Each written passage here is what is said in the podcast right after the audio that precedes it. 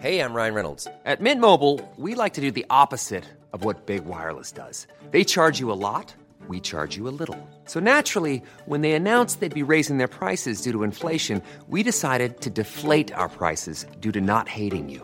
That's right. We're cutting the price of Mint Unlimited from $30 a month to just $15 a month. Give it a try at mintmobile.com slash switch. $45 upfront for three months plus taxes and fees. Promo rate for new customers for limited time. Unlimited more than 40 gigabytes per month. Slows. Full terms at mintmobile.com. Bonsoir à tous et bonsoir à toutes. Bienvenue dans Punchline ce soir sur CNews. Non, on ne peut pas être un imam étranger et faire des prêches anti-français sur notre territoire. En procédant à l'interpellation de l'imam Majoub Majoubi, aujourd'hui à son domicile de Bagnols-sur-Cèze, en vue de son expulsion, le ministre de l'Intérieur, Gérald Darmanin, tente d'envoyer un message de fermeté à tous ceux qui seraient tentés euh, de cracher sur la France à des fins prosélytes. Il s'agit aussi de ne pas reproduire le fiasco de l'imam Hussein qui avait filé au nez et à la barbe des policiers pour se réfugier en Belgique après de nombreuses péripéties. Dans ce cas de l'imam Majoubi, qui est donc visé par une enquête préliminaire pour apologie du terrorisme, rappelons que le préfet du Gard, Jérôme Bonnet, a qualifié ses prêches d'appel à la haine et que ses propos touchaient non seulement le drapeau tricolore, mais aussi la place des femmes dans la société et la haine du peuple juif désigné comme un ennemi. Certes, son avocat a déposé un recours en référé, certes, il a des enfants mineurs nés sur le sol français, certes, la procédure d'expulsion sera longue et complexe, mais il n'est jamais inutile de rappeler quelques vérités et de faire preuve de fermeté. On va en débattre ce soir dans Punchline, mais tout de suite, il est 17h, l'heure du rappel des titres de l'actualité avec Simon Guillain. Simon.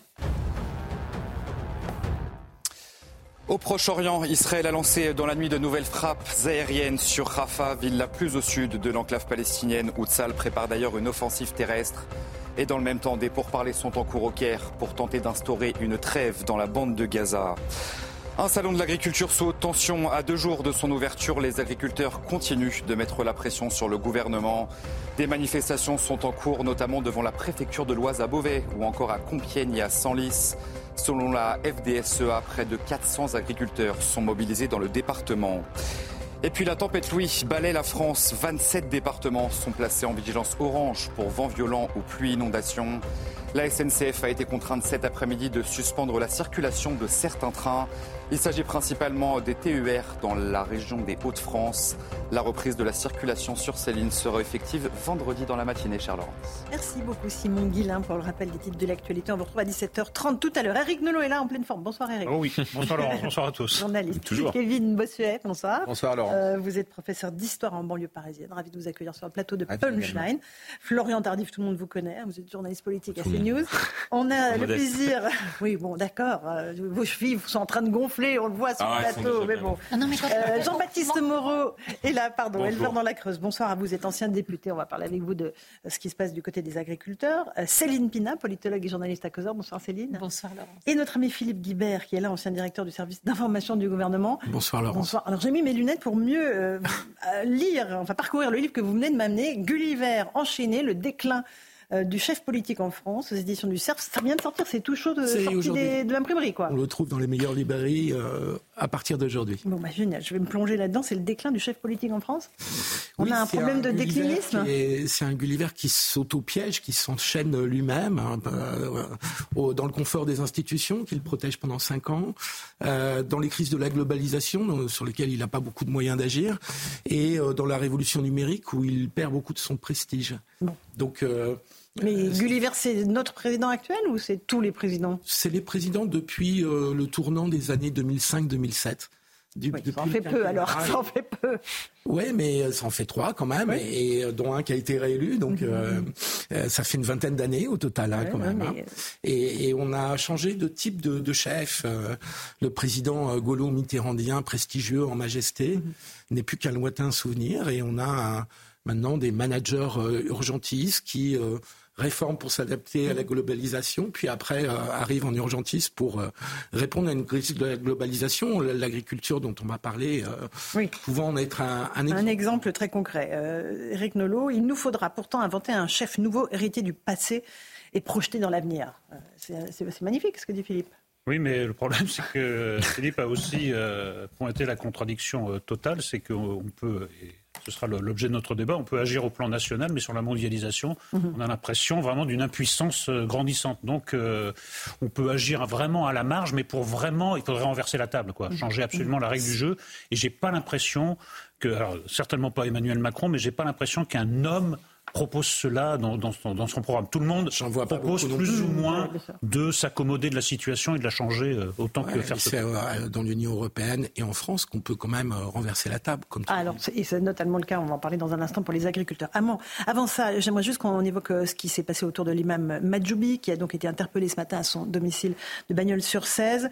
on va écouter le sujet de Mathieu Devez pour essayer de comprendre ce qui se joue et voir si l'exposition est envisageable ou pas. D'abord le sujet, et on en débat. Il est aux alentours de midi quand Majoub Majoubi est interpellé chez lui, à Bagnols-sur-Cèze. Les policiers lui ont notifié un arrêté d'expulsion émanant du ministère de l'Intérieur. Gérald Darmanin se félicite de l'interpellation de l'imam tunisien. Instruction a été donnée de prendre un arrêté ministériel d'expulsion contre cet imam radical aux propos inacceptables. Et il a fait l'objet d'une visite domiciliaire et d'une interpellation. Sans la loi immigration, cela n'aurait pas pu être possible. La fermeté est la règle. Dans une vidéo relayée sur les réseaux sociaux, l'imam avait notamment qualifié le drapeau tricolore de drapeau satanique, qui n'a aucune valeur auprès d'Allah.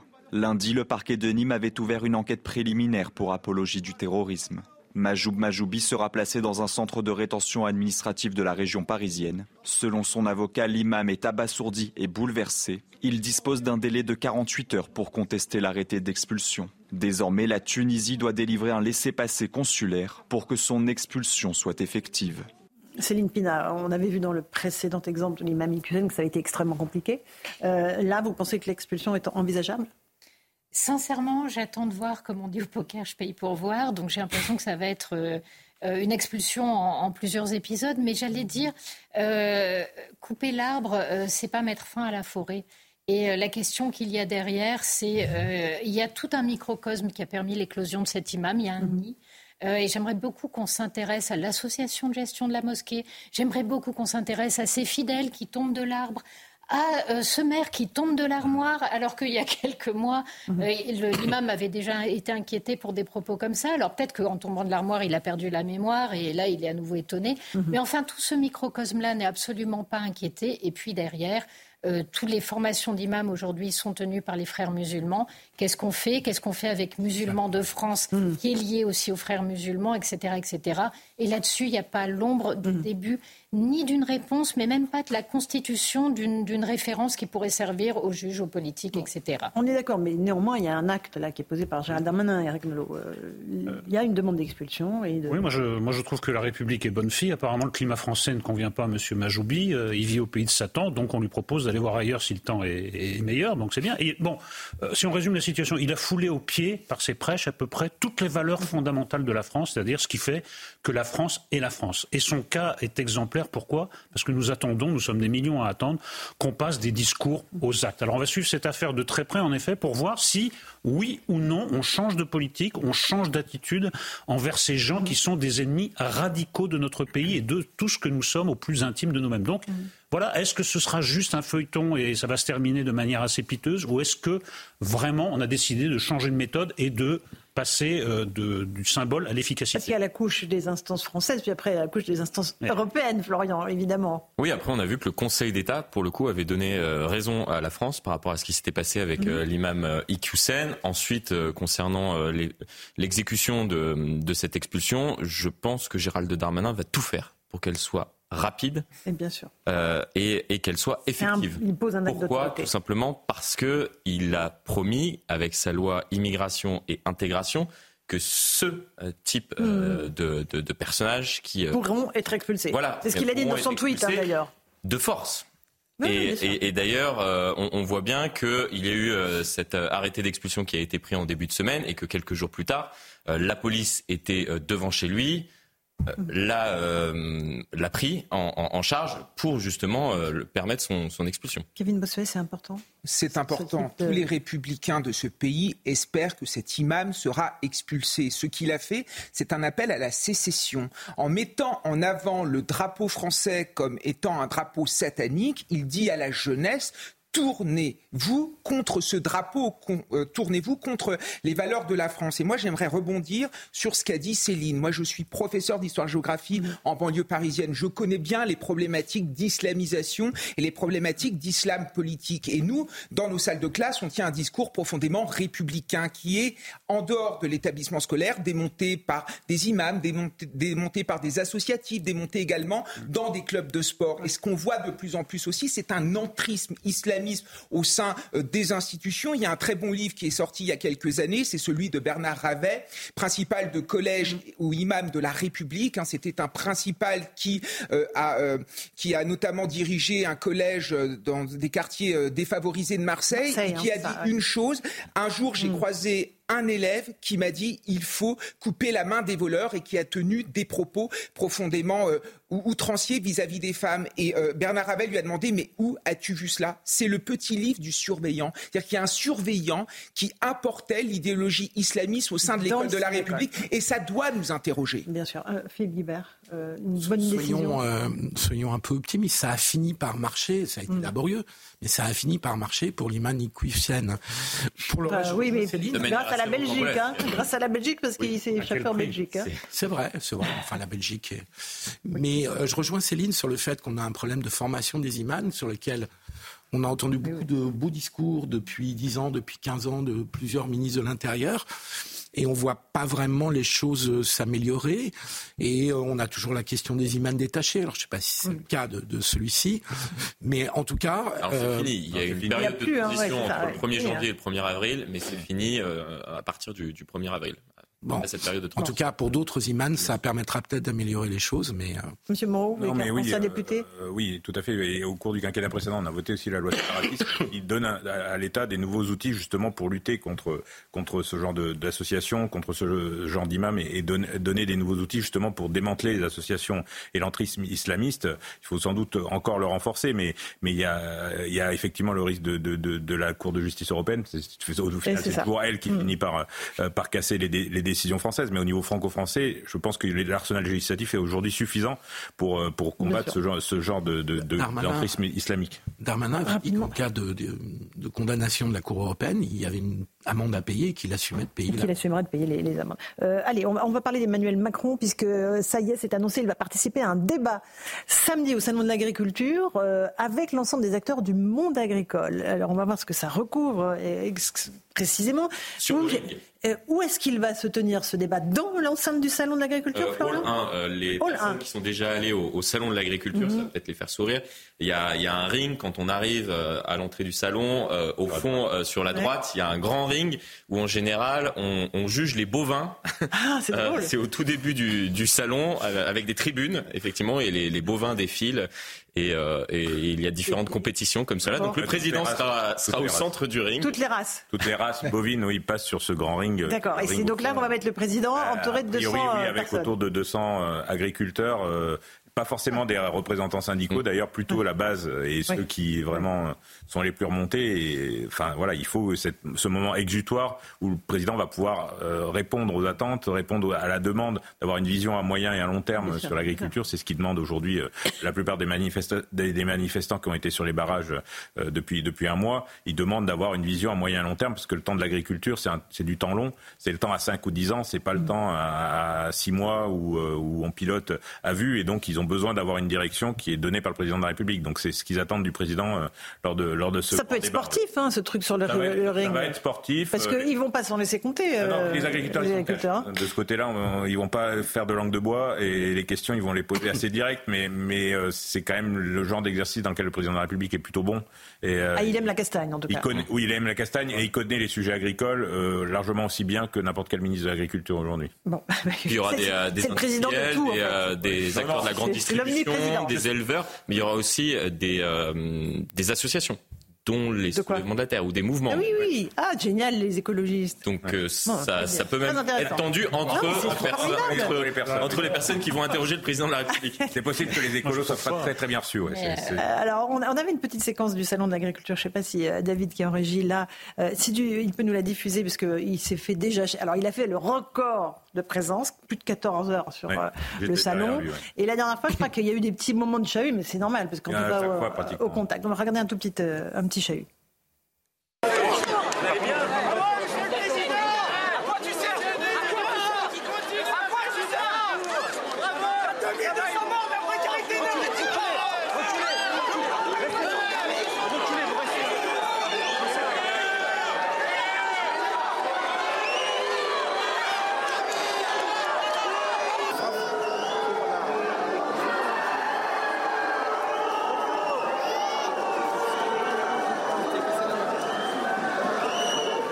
C'est des images intéressantes pour nos téléspectateurs, Florian, parce qu'ils ne savent pas ce que c'est d'être à ce point-là compressé dans la ah foule, avec euh, les journalistes qui sont écrabouillés contre les grilles, et, le président qui, en fait, est très zen, finalement. Il, aime ça.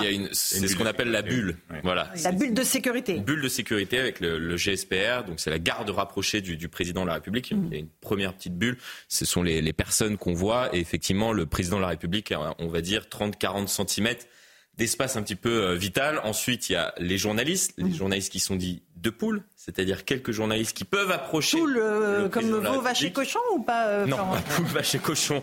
c'est euh, P2OL. Ouais, P2OL. C'est vrai que c'est un, un, terme en anglais, mais qu'on utilise. Ah, mais nous, à Punchline, on fait jamais d'anglicisme. On fait jamais d'anglicisme. Et puis ensuite, vous avez d'autres personnes pour assurer la, la, sécurité de ces deux premiers cercles. Et ensuite, vous avez les journalistes, puis effectivement euh, les équipes qui peuvent accompagner le président de la République. Et ensuite, vous avez. C'est la foire d'empoigne, quoi. voilà. Et c'est ce qui donne un petit peu ce. Moi, j'ai fait, fait, tous les salons avec lui depuis, euh, depuis 2017, même le premier, puisque j'étais, quand il était candidat, j'étais aussi avec lui.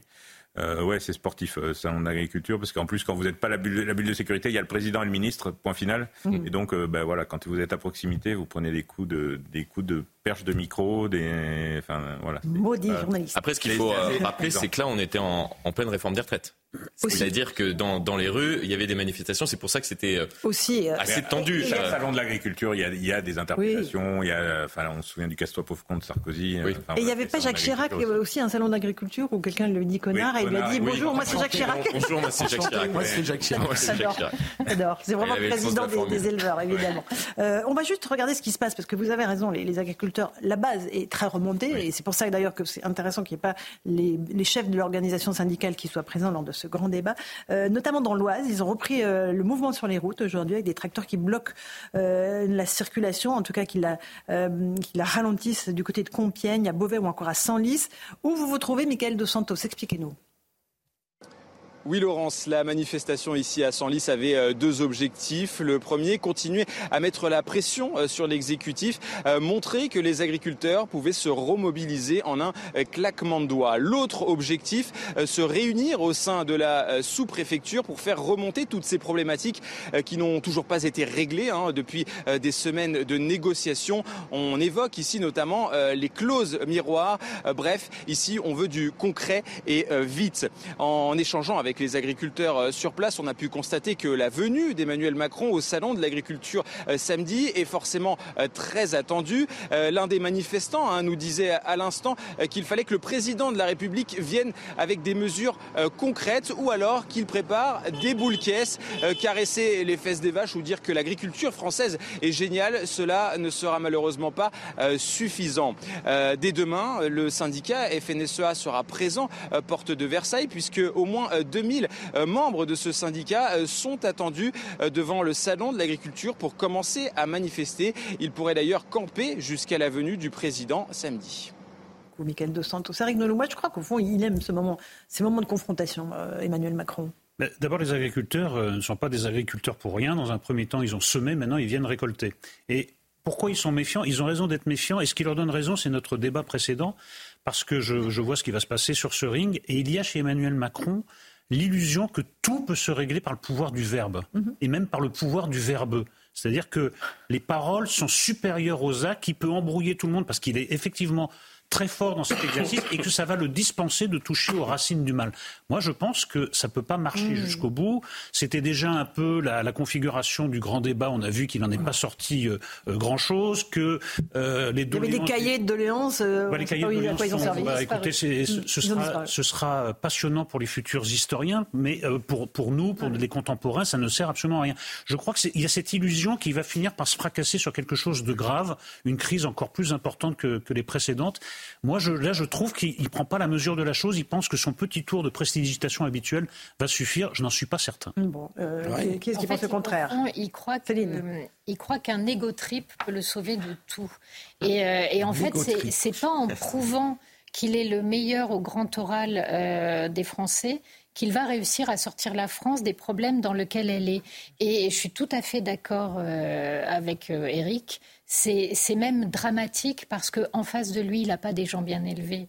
Pas que les agriculteurs soient mal. Ah oui, attention à ce que vous dites, Céline, attention. non, non, laissez-moi juste terminer. Ce que je veux dire, c'est que les, les, maires, les maires sont obligés, du fait de leur positionnement, ah euh, de se comporter de telle et telle manière face au président de la République. Les agriculteurs le traiteront bien, mais ils ne vont pas, s'ils ne sont pas convaincus par ces paroles, ils partiront pas en disant il s'est foutu de nous, mais en étant poli, en disant au revoir Monsieur le Président. Tout simplement parce que eux, c'est existentiel.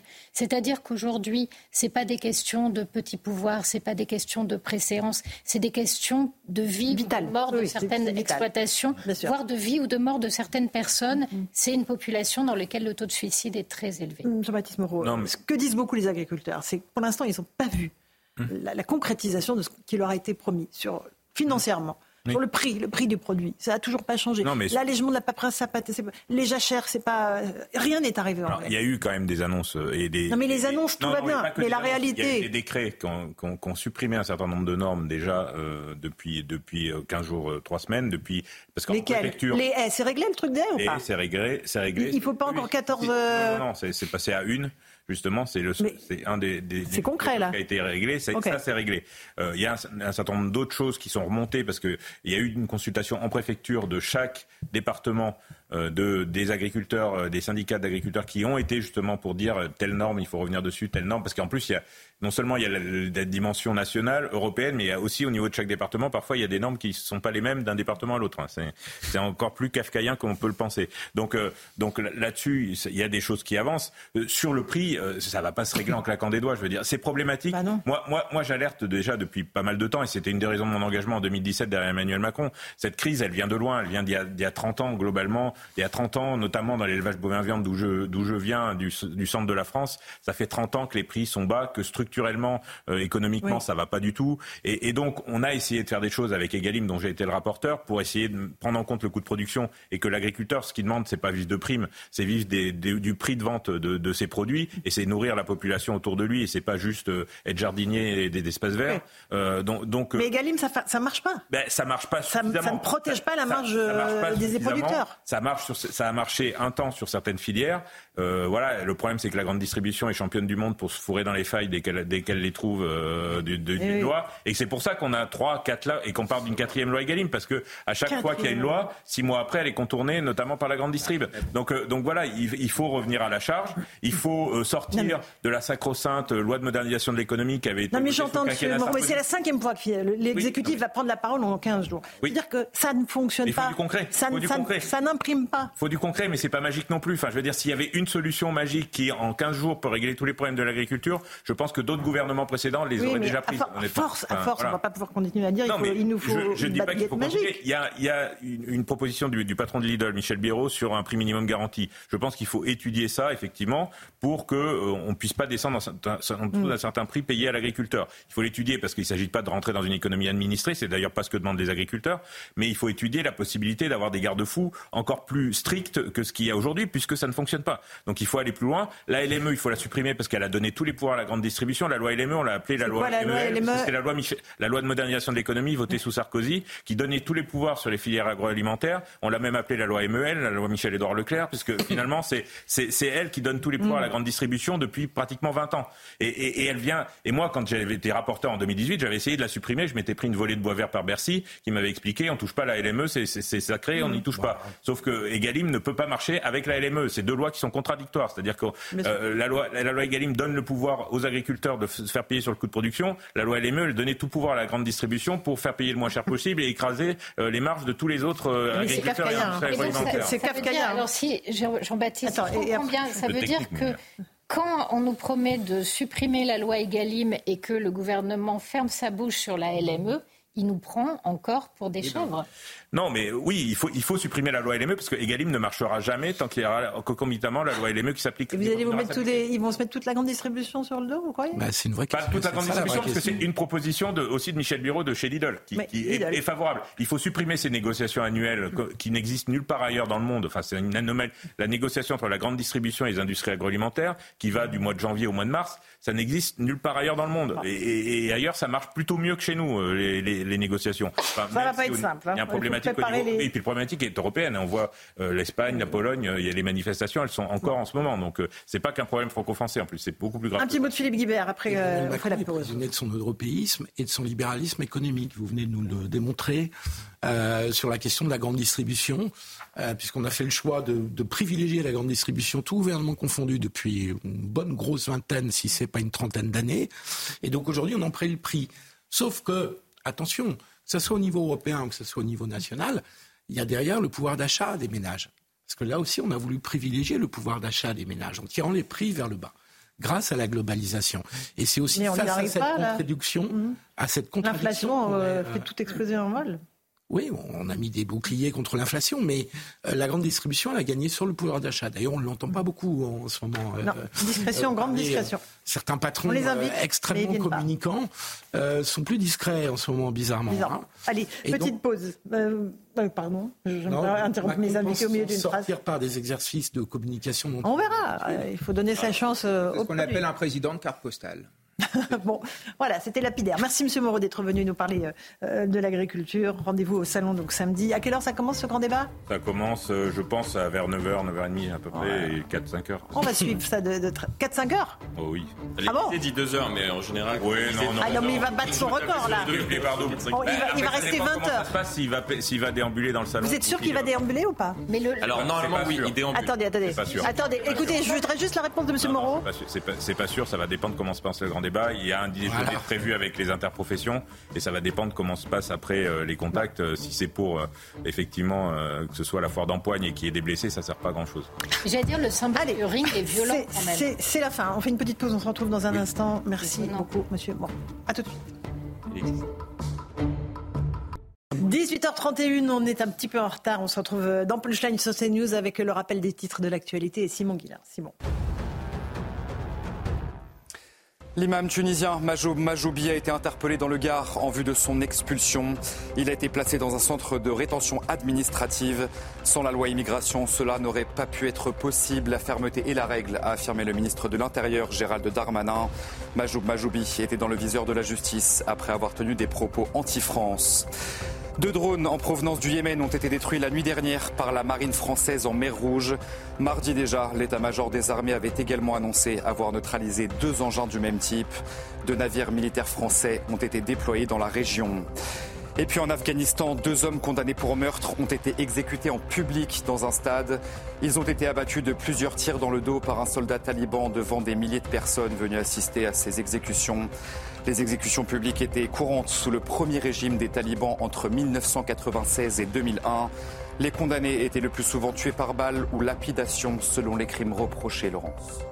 C'est terrible ce que vous venez de nous dire, Simon Guilla. Merci beaucoup. Je crois d'ailleurs que l'ONU vient de souligner les, progrès de l'Afghanistan en matière.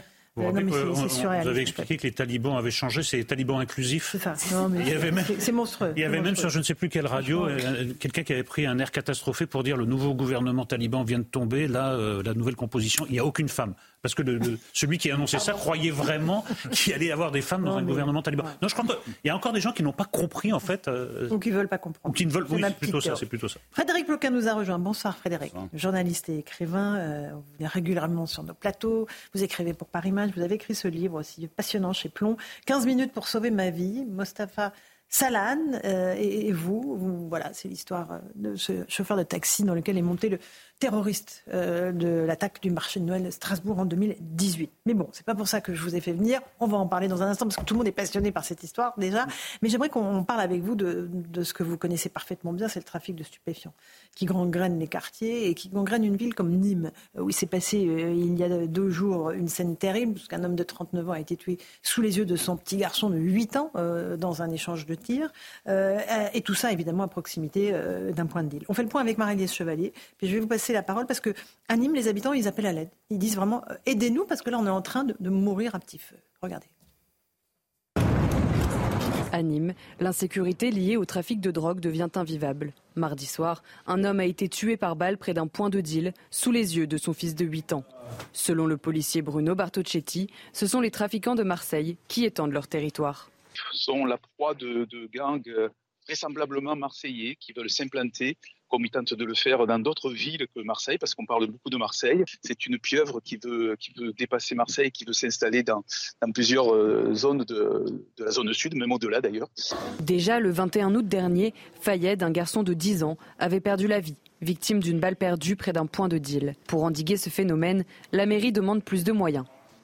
Le maire de Nîmes, comme beaucoup d'élus de la majorité et d'autres élus de l'opposition, euh, euh, sollicite que l'État pour que Nîmes ne soit pas salie de la façon dont elle est salie, avec euh, ces règlements de compte qui sont euh, euh, récurrents et, très pénibles. Ces narcomicides ont déjà fait plus de 14 morts ces trois dernières années à Nîmes. Frédéric Ploquin a le sentiment d'une guerre sans fin en réalité contre les narcotrafiquants. Effectivement, cette guerre ne s'arrêtera pas tant que il y aura des produits stupéfiants en circulation et des personnes qui les consommeront. Pour les consommer. Hein. Ça, il faut, il faut se le dire. Il faut se, le, tenir pour, pour, pour dit. C'est un peu d'ailleurs comme toutes les, je veux dire, tous les produits qui sont volés sur le, sur le marché. On se plaint à juste titre des vols, par exemple, de pots catalytiques, de paquets de cigarettes dans les tabacs. Mhm. Mais nous, nous avons parmi nous des citoyens qui achètent ces produits, que ce soit des produits stupéfiants ou des produits volés, et qui donc, il faut qu'ils le sachent, alimentent, mhm. et qui donc, il faut qu'ils le sachent, alimentent la délinquance. Euh, puisque partout là où la drogue prospère, euh, s'installe une, une forme de chaos. Là, le chaos, on va dire, dans une ville comme Nîmes, euh, il est bien, on le découvre aujourd'hui à cause de ces morts successifs, mais quand il y a des morts, c'est je dirais, c'est presque trop tard. C'est que le chaos est bien enquisté, c'est que le système est bien enquisté. Effectivement, comme le suggérait le syndicaliste policier, moi j'ai envie de dire le modèle euh, économico-culturel marseillais, euh, c'est-à-dire en gros dans le, sur le marché des stupéfiants, le modèle marseillais, ça signifie quand on a un concurrent, on le tue, on ne discute pas, on lui fout pas un point dans la figure, on sort la Kalachnikov immédiatement. Ce modèle qui a été breveté à Marseille depuis 20 ans, s'est étendu dans toutes les, villes voisines. Ça a commencé notamment, je me souviens très bien, à Toulouse, où tout d'un coup, euh, et j'ai compris pourquoi d'ailleurs, je, suis allé sur place enquêter, je, me, je suis allé euh, voir tout simplement des gens qui avaient travaillé dans les centres de, détention pour mineurs, vous savez. Mhm. Et dans ces centres-là, en fait, on avait envoyé pendant des années des jeunes Marseillais pour les éloigner de leurs collègues de Marseille, pour pas tous les mettre ensemble. Et en fait, me disait ce surveillant, me disait, mais c'est, j'ai assisté, j'ai vu de quelle façon euh, ces jeunes Marseillais engrainaient entre guillemets les, Toulousains et comment ils leur disaient. Ça a commencé par la coupe de cheveux. pour vous dire, euh, je veux dire, ils, arrivaient avec une certaine coupe de cheveux. Les, jeunes locaux toulousains ont adopté la coupe de cheveux puis la tenue vestimentaire. Et puis après, ils leur ont dit, non mais attendez, euh, nous, nous, nous, on n'attend pas comme ça. Je veux dire, on y va. Ils ont imposé, ils ont diffuser cette, cette violence qui, à Marseille, maintenant, fait partie totalement du paysage des quartiers nord et pas seulement des quartiers nord. Ils l'ont diffusé, ils ont diffusé ces, ces méthodes et on se réveille aujourd'hui dans un certain nombre de villes Notamment Nîmes. Hein. On est encore plus près que Toulouse euh, sur Nîmes. En plus, Nîmes a une 150 000 habitants. Voilà, une 150 000 habitants. Il y a une autre particularité. Il y a cette proximité avec Marseille qui diffuse. Euh, d'ailleurs, je voudrais quand même dire que les, les, les auteurs présumés euh, de la fusillade et de, de l'assassinat en question, la, la, dernière, ont été arrêtés. Hein. Ont, été... ont, été... arrêtés à Marseille, dans les quartiers nord, mmh. je, ah. quasiment le lendemain. Mmh. Ce qui signifie que la police reste pas non plus complètement les bras croisés. Mais ce que je veux dire, c'est que cette ville, il faut aussi le dire, est sur euh, en gros le corridor euh, de remontée euh, du, des stupéfiants d'Espagne. L'Espagne, c'est la porte d'entrée en Europe avec Rotterdam et Anvers de la drogue. Donc ils arrivent par bateau. Hein, ça arrive par, en Espagne par bateau, par avion, par, tout ce, par hélicoptère, par tout ce que vous voulez, par, sous-marin.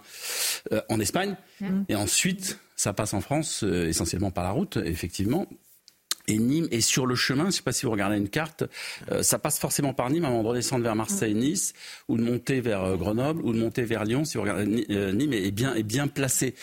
Et, et, et le marché de la drogue, c'est d'abord un marché. Enfin, c'est un marché où la logistique et, comme dans, vous me direz comme dans tous les, les, commerces, mais la logistique est fondamentale. Donc c'est un peu un centre aussi de, de tri, de passage, de stockage. Donc il y a ça. Et il y a. Euh, on parle d'un vrai business, là, Frédéric Lequin. Ce qui me frappe, c'est que là, on parle d'une économie, d'une comme une grande entreprise en réalité. D'une économie souterraine Illégale, qui, qui s'installe. Et je suis allé, je suis allé voir à Nîmes d'ailleurs ce quartier. C'est étonnant parce que j'ai rencontré des gens. C'est un quartier en gros le principal quartier à Nîmes où ça se passe, c'est un quartier qui a été construit euh, à l'époque des grands ensembles dans les années 60. Euh, les, les, gens qui habitaient dans les, qui ont été installés dans ces quartiers, dans ces quartiers, quand on monte en haut, on voit la mer. Hein. C'est sur les hauteurs de Nîmes. Mmh. C'était magnifique. C'était, c'était quasiment des cartes. C'était réservé à la bourgeoisie au départ. Ces ensembles, hein, ces mmh. grands ensembles, avec une vue sur la mer magnifique, etc. 20 ans plus tard, ça a commencé à se paupériser. Euh, les premiers habitants sont partis.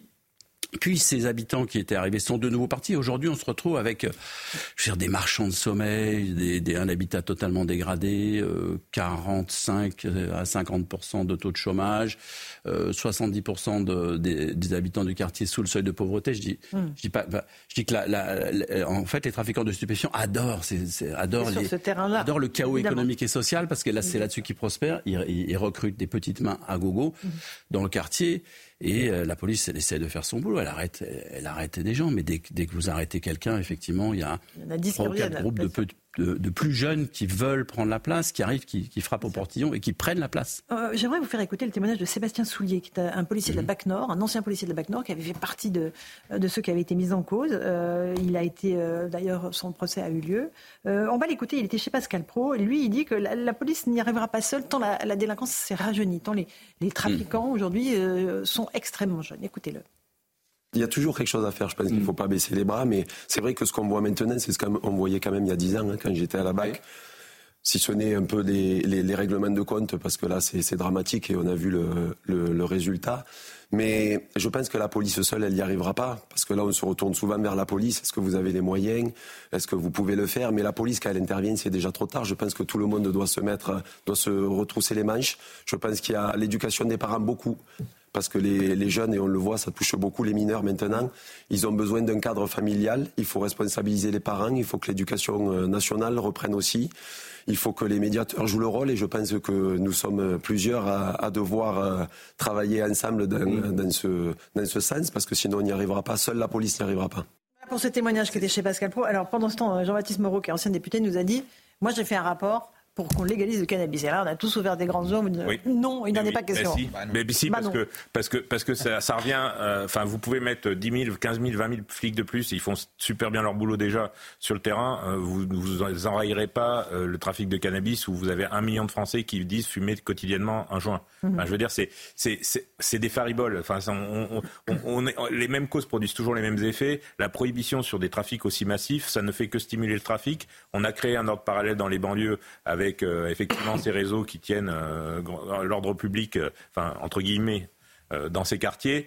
Euh, les guerres de succession, effectivement, les guerres de clans euh, sont liées à ça. Euh, ça va pas tout résoudre, la légalisation du cannabis, mais c'est le produit d'appel. On parlait de marketing tout à l'heure, c'est le produit d'appel des trafiquants de drogue. C'est ce qui permet aujourd'hui de faire venir au pied des immeubles des gens qui, autrement, n'y mettraient absolument pas les pieds. Donc, on a auditionné des, des, des, policiers, on a y compris des stupes de Marseille, qui nous ont dit, effectivement, et, et partout où ça a légalisé, pas dépénalisé, légalisé, c'est complètement autre chose, de façon encadrée, avec l'État qui joue un vrai rôle. Ça marche. Canada, ça marche. On a diminué de 40% de trafic. Alors ça fait réagir. Allez-y, allez-y, posez des questions. Concrètement, euh, alors peut-être que j'ai pas compris en fait ce qu'était la légalisation, mais euh, si le, la vente et la consommation est autorisée sur le territoire, à la fin, ça finance quand même le crime international. Donc, est-ce que ça veut dire qu'on crée des plantations comme la CITA avant, mais des plantations de tabac? on, passe, des, on passe, des, accords avec le Maroc, parce que le Maroc, la culture du cannabis est aujourd'hui autorisée, c'est ce qu'il faut savoir quand même. Jusqu'à présent, c'était interdit, maintenant c'est autorisé. Euh, c'est légal?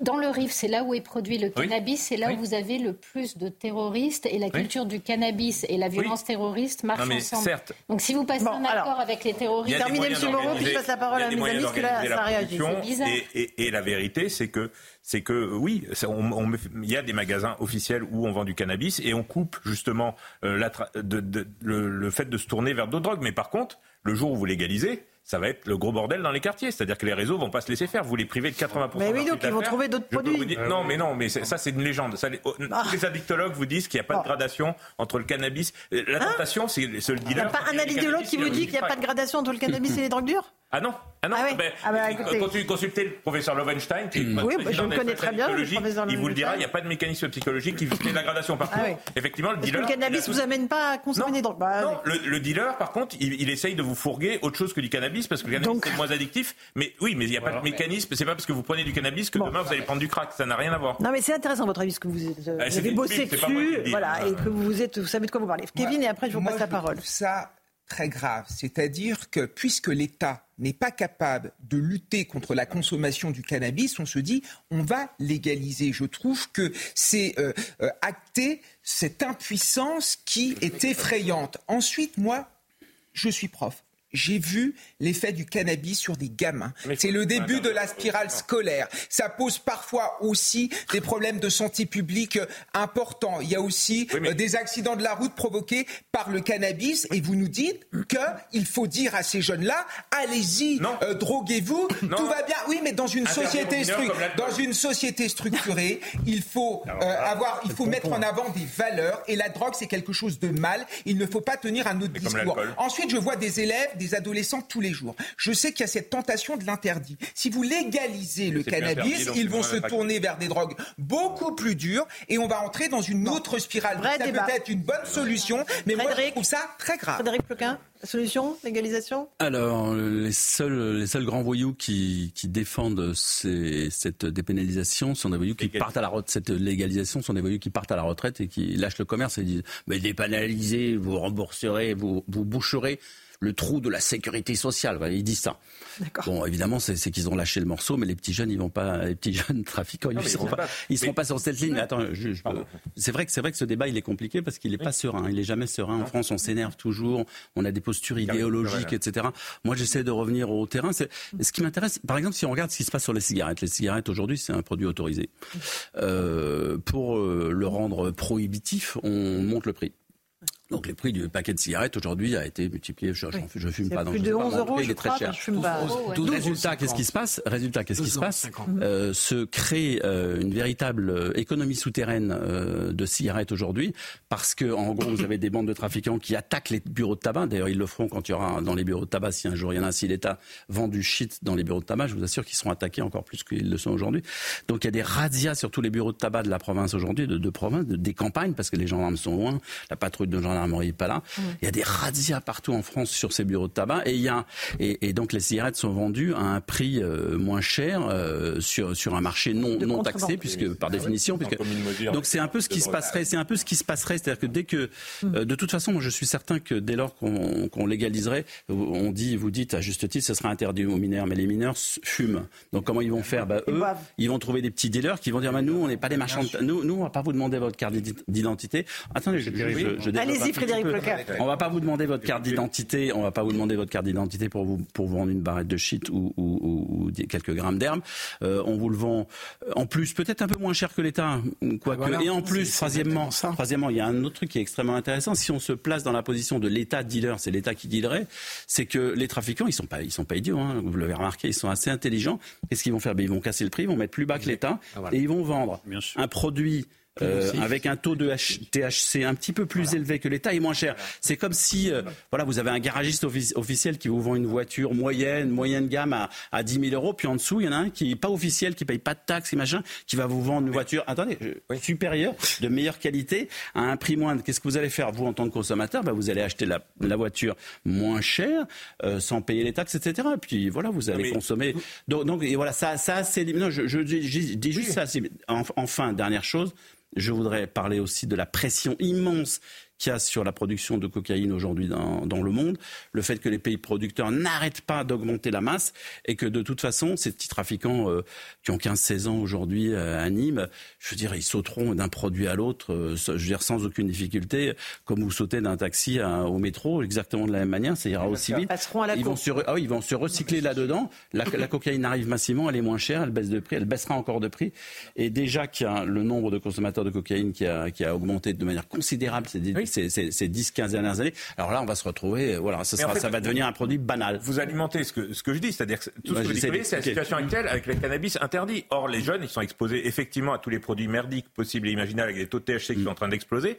Et c'est justement là où l'État aurait ce rôle de régulateur. Alors, je suis d'accord que ça élimine pas tout. Bien sûr que c'est pas magique. Bien sûr que c'est pas magique. Sauf que vous pouvez mettre 10, 15 000, vous ne résoudrez rien absolument rien. Quand vous, avez, vous allez choper les, petits, les petites mains qui sont euh, en bas des quartiers, ceux qui sont dans les beaux quartiers qui le commandent sur Uber, les, les joints, vous les, vous les choperez pas, ceux-là. Mm. Donc c'est totalement, c'est totalement illusoire de penser lutter. Et, oui, il faut l'interdire aux jeunes. Et moi, je fais pas de la théorie. Au Canada, ils ont légalisé, ils ont diminué de 40% de trafic. Il reste 60%. Mais avec les mêmes moyens policiers, vous êtes beaucoup plus efficace quand vous avez diminué de 40%. Et la consommation des mineurs a diminué au Canada parce qu'il y a une vraie politique de prévention qui a été mise en place, une interdiction aux mineurs et la consommation des mineurs de cannabis a diminué au Canada Alors, depuis 8 ans. C'est Lolo qui veut parler et Philippe Guibert. Moi, je vous propose de redescendre du ciel des idées pour faire un tour dans mon quartier, la métro Couronne, métro Belleville, pour voir comment ça se passe avec les cigarettes. Eh oui, bah, c'est aujourd'hui. Là, c'est devenu une activité en plein jour. J'ai discuté avec des gens des douanes qui me disent on peut rien faire. De toute façon, ça se passe beaucoup plus haut. Les gens vont, euh, euh, au lieu d'aller euh, chez le marchand de tabac, ils passent au métro Belleville, au métro Couronne, ils prennent un paquet de clopes et prennent leur, métro. C'est devenu une, activité parallèle tout à fait anodine. Les flics arrivent, donc ils, disparaissent pendant deux heures et ensuite ils reviennent. Ensuite, effectivement, ils vont vendre des produits autrement dosés, évidemment. Ils vont s'adapter à la, ils vont s'adapter à, à, la nouvelle donne. Non, mais écoutez, moi je ne comprends pas que on ne peut pas quand même dans tous les domaines adopter un programme de démission. C'est-à-dire que ah ben, on n'y peut rien. À ce moment-là, faut, bah absolument, faut, faut démissionner devant la prostitution, il faut démissionner devant le terrorisme, parce qu'en effet, c'est des, des réseaux énormes. Écoutez, ça peut pas être, ça peut pas être un discours qui est tenu dans un pays comme la France. Un tout petit mot, Philippe. Quand même, Après, qu'on reprenne le pouvoir. Frédéric Ploquin termine. Allez-y, Philippe. Euh, toutes les expériences sont pas positives. Hein. Vous citez le Canada, mais les États américains, notamment le Colorado, a constaté une augmentation de la consommation de, font de, la pub. de, cannabis. Ils font de la pub pour la consommation. Et d'autre part, je voudrais ajouter ce qui, ce qui n'a jamais été fait en France, c'est une prise de conscience sur les effets des drogues y compris du cannabis, des effets catastrophiques sanitaires, psychosociaux, comme on l'a fait pour l'alcool et le tabac. Mmh. Et j'aimerais bien que l'État commence par ça, parce que la prise de conscience n'est pas mmh suffisante dans notre pays. L'État se cache derrière le fait que c'est un produit illicite. Enfin, c'est un produit illicite, comme on le voit, qui est très très largement répandu. Mhm. Donc il y a nécessité que l'État mène une lutte contre les drogues comme il l'a menée contre l'alcool et contre le tabac depuis 20 ans. Frédéric Plequin, dans ce livre 15 minutes pour sauver ma vie, euh, vous racontez l'histoire donc de ce chauffeur de taxi qui euh, prend dans son taxi à Strasbourg en 2018 le terroriste, c'est ça? Ça lui tombe dessus, les chauffeurs de taxi. Le terroriste, il vient de, tuer je ne sais combien de personnes sur le marché de Noël. Il pense que ça va mal se finir et qu'il va se faire tuer, comme la plupart de ces terroristes qui vont au suicide by cop, comme on dit, ils se font tuer par la police. Lui, il se fait pas tuer. Il y a une porte de taxi qui est ouverte, il rentre à l'intérieur, il, met, il met l'arme dans le dans le dos du chauffeur, il s'assoit derrière lui, il dit amène-moi à tel endroit. L'autre, euh, comme il est un peu euh, au départ, c'est un champion de karaté, il se dit je vais le gérer. Les racailles, comme il dit, il connaît parce qu'il a été, euh, il a été vigile dans, des boîtes de nuit, des choses comme ça. Il les connaît, il se dit je vais, je vais l'amener un peu plus loin, je, vais le gérer. Mais en fait, en fait, de le gérer, ça va durer 15 minutes, ça va être l'horreur absolue. Heureusement pour lui, il va pas mourir, ça va relativement bien se terminer. Euh, il va réussir à planter à un moment donné, au bout de 15 minutes, le terroriste qui voulait, euh, qui voulait être conduit au commissariat de police pour aller tuer des, policiers. C'était son objectif.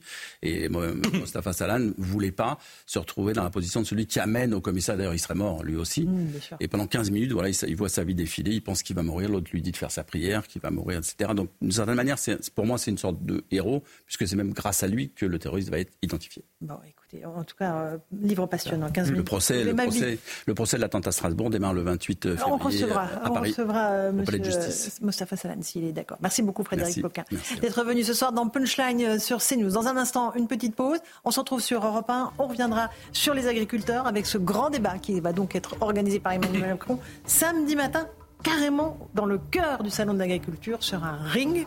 Ce sera le nouveau grand débat dédié à l'agriculture. A tout de suite.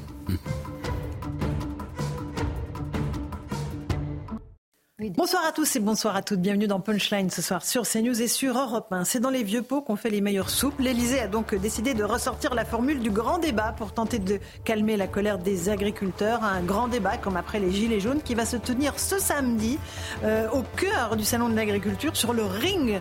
Pour être très précis, le ring où sont d'habitude présentés les bovins. Autour du président, il y aura 200 personnes, des agriculteurs bien sûr, mais aussi des associations comme euh, les Soulèvements de la Terre, bien connus pour ses actions comme à Sainte-Soline.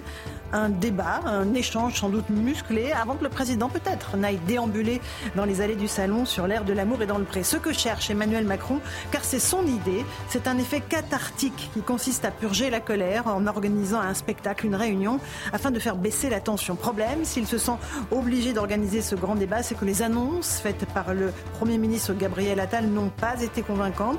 Les agriculteurs ne voient rien à l'horizon, ni sur le plan des prix de leur production, ni sur l'allègement de la paperasse administrative.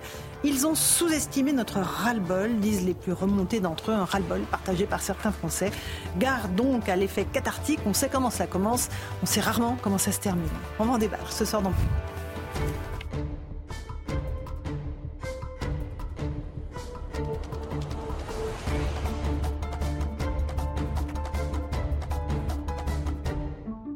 Il est 18h sur CNews et sur Europe 1. D'abord le rappel des titres de l'actualité. La dépression Louis balaye la France. Dans les Deux-Sèvres, un automobiliste est mort noyé. Sa voiture a été emportée par une rivière. 27 départements sont toujours en vigilance orange pour vent violent ou pluie inondation. La SNCF a été contrainte de suspendre la circulation de certains trains, principalement des TER, dans les Hauts-de-France. L'imam tunisien Majoub Majoubi, interpellé dans le Gard en vue de son expulsion, il a été placé dans un centre de rétention administrative. Sans la loi immigration, cela n'aurait pas été possible. La fermeté est la règle, a affirmé le ministre de l'Intérieur Gérald Darmanin. Monsieur Majoubi était dans le viseur de la justice après avoir tenu des propos anti-drapeau français. Israël a lancé dans la nuit de nouvelles frappes aériennes sur Rafah, la ville la plus au sud de l'enclave palestinienne, où l'armée prépare une offensive terrestre. Dans le même temps, des pourparlers sont en cours au Caire pour tenter d'instaurer une trêve dans la bande de Gaza. Et puis 139e jour de détention pour les otages détenus dans la bande de Gaza par l'organisation terroriste du Hamas. Trois de ces otages sont français. Ils se nomment Ofer, Orion et Oad. Nous pensons à ces otages ce soir, à leur famille. Et nous demandons aujourd'hui, comme tous les autres jours, leur libération immédiate et sans condition. Il est 18h, 1 minute et quelques secondes. Nous sommes en plateau avec Eric Nolot qui est journaliste. Bonsoir, mon cher Eric. Kevin Bossuet qui est professeur d'histoire. Monsieur le professeur, bonsoir. Florian Tardif du service politique de CNews. Bonsoir. bonsoir Nous sommes avec un ancien député, Jean-Baptiste Moreau. Bonsoir. Vous êtes aussi éleveur dans la Creuse. On va parler de ce qui va se passer, ce grand débat qui se profile pour samedi. Céline Pina, euh, politologue, journaliste à Causeur. Bonsoir. Et Philippe Guibert, notre ami Philippe Guibert, écrivain un très bon livre hein, qui est en train, il sorti aujourd'hui, Gulliver enchaîné, le déclin du chef politique en France aux éditions du CERF. Merci. On va parler des agriculteurs tout de suite, si vous le voulez bien, parce qu'on a appris cette, euh, bon, allez, cette nouvelle formule du grand débat qui avait réussi à Emmanuel Macron pour sortir de la crise des Gilets jaunes. Ça va se tenir euh, samedi matin sur le ring. Alors je ne mens pas, Florian Tardif, c'est bien un ring où sont présentés les bovins. On est d'accord Oui, hein j'ai même sorti pas, des, des, images euh, qu'on pourra peut-être commenter également pour, pour nos auditeurs de, de ce ring qui est présent dans le hall 1 du Salon de l'Agriculture, qui est le plus grand hall euh, porte de Versailles qu'on peut retrouver euh, à la droite quand on, quand on arrive au fond à droite et qui sert en général de, de présentation pour euh, les bovins ou différentes espèces, puisque c'est sur ce ring qu'ont lieu les, les, concours et les, les, spectateurs peuvent, peuvent admirer donc ces, ces concours. C'est belle bête. On, on, va revenir dans un instant sur l'organisation de ce grand débat, mais j'aimerais qu'on écoute les agriculteurs, notamment dans l'Oise. Ils sont assez remontés. ils sont prêts à rencontrer Emmanuel Macron. Écoutez-les. Déjà, je lui donne un conseil, c'est de venir avec des boules pièces, parce qu'on va se faire entendre ça c'est clair. Euh, il va passer un sale quart d'heure euh, parce qu'on veut lui montrer qu'on n'est vraiment pas content et qu'on veut lui faire euh, montrer voilà, notre mécontentement et qu'il prenne le dossier agricole comme un dossier prioritaire. S'il annonce qu'il va caresser les, les culs des animaux, bah, c'est le cul des agriculteurs qu'il va voir. Voilà pour cet agriculteur de l'Oise. Bon, euh, ça laisse présager à des moments assez intéressants. Amélie Robillard est avec nous, vice-présidente de la coordination rurale. Bonsoir à vous. Vous êtes sur la même ligne que l'agriculteur qu'on vient d'entendre ou vous voulez un débat républicain, puisqu'il sera euh, organisé comme cela?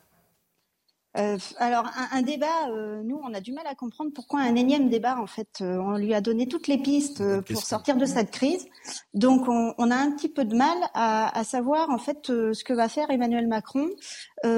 pourquoi il ne répond pas à nos revendications principales et tout, enfin c'est clair, il va dans un exercice de style qui qui, qui, qui maîtrise parfaitement, c'est-à-dire le débat.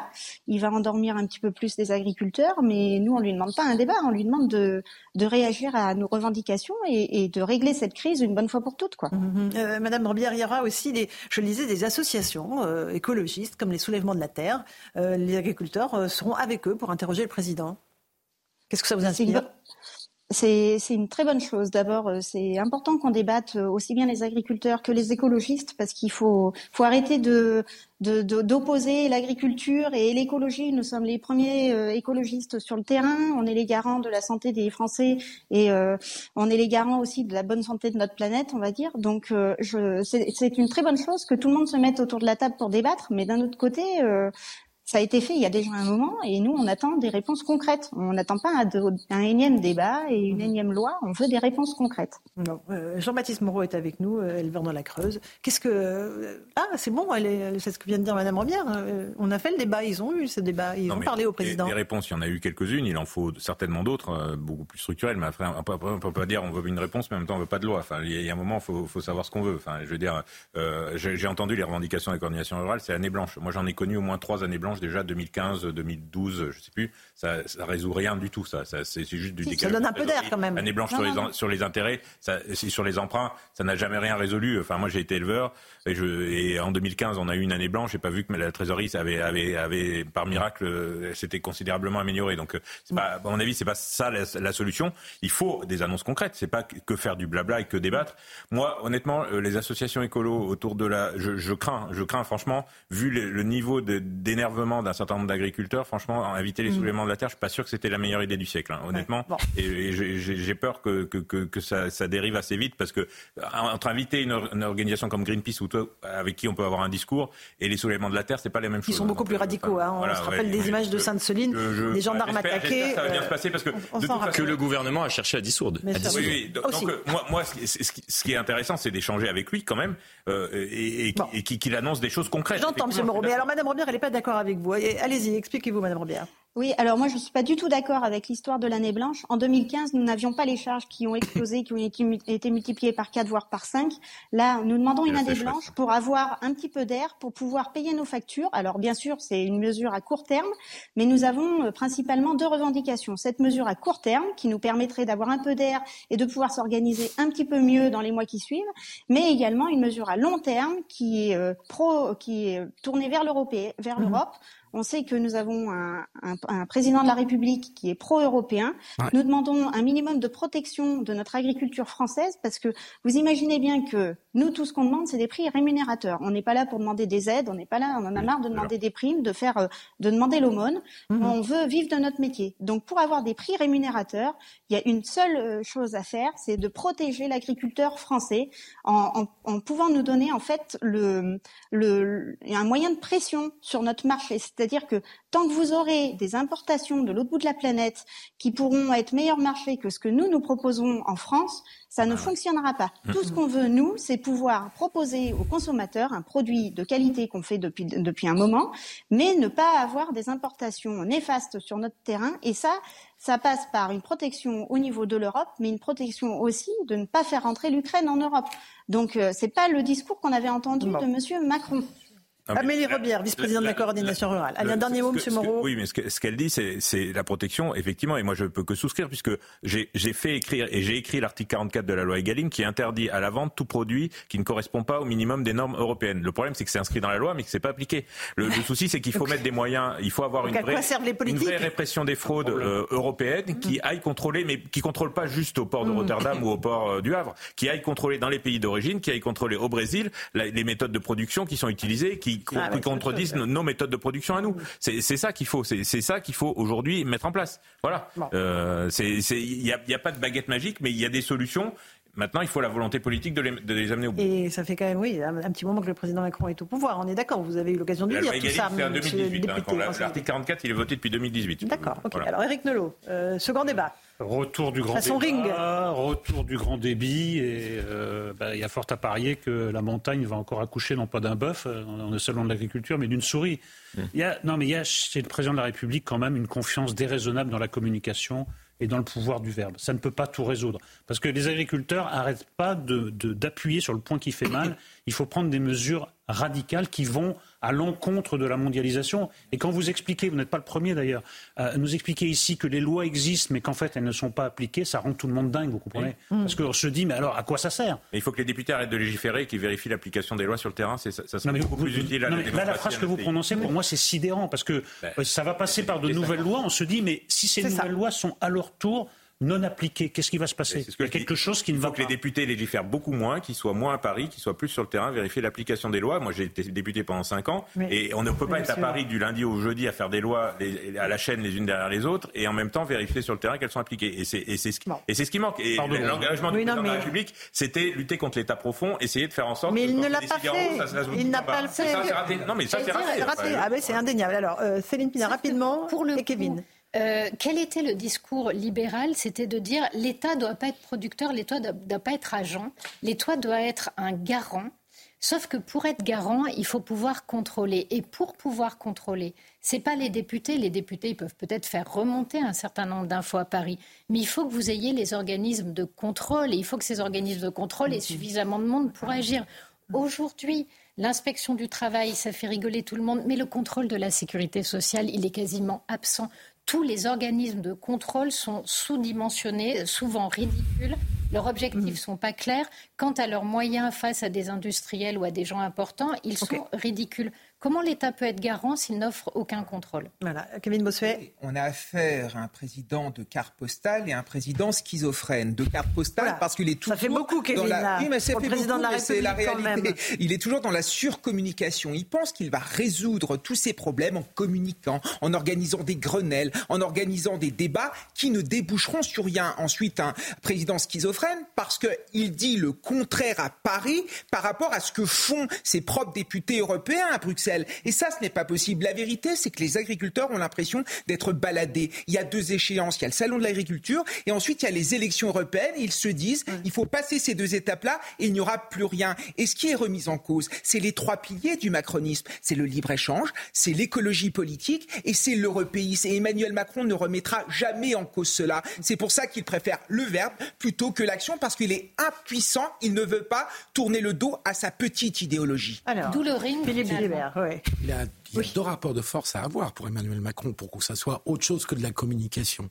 C'est un avec Bercy par rapport à la grande distribution, parce qu'on sait très bien que Bercy défend la grande distribution.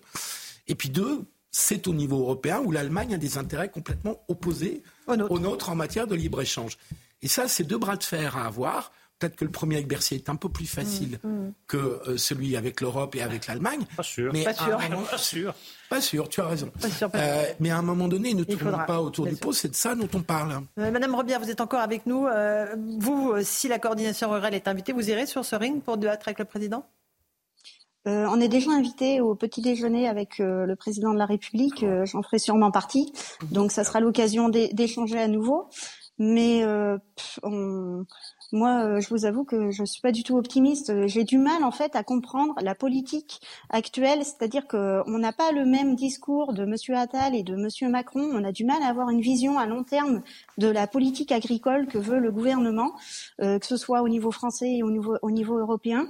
Donc euh, c'est vrai que on n'a pas de discours clair en fait, et on n'a pas de cap. Et c'est ce qui manque énormément à la, à la profession actuellement. Et c'est terrible, parce que vous dites que c'est un constat terrible. C'est ce que, ce que je disais au début. Hein. Ce qui est attendu surtout du président, c'est qu'il donne effectivement un cap, à savoir, euh, est-ce qu'on veut une agriculture productive qui produit l'alimentation pour nos concitoyens, ou est-ce qu'on veut euh, juste des jardiniers d'espaces verts euh, qui entretiennent les paysages?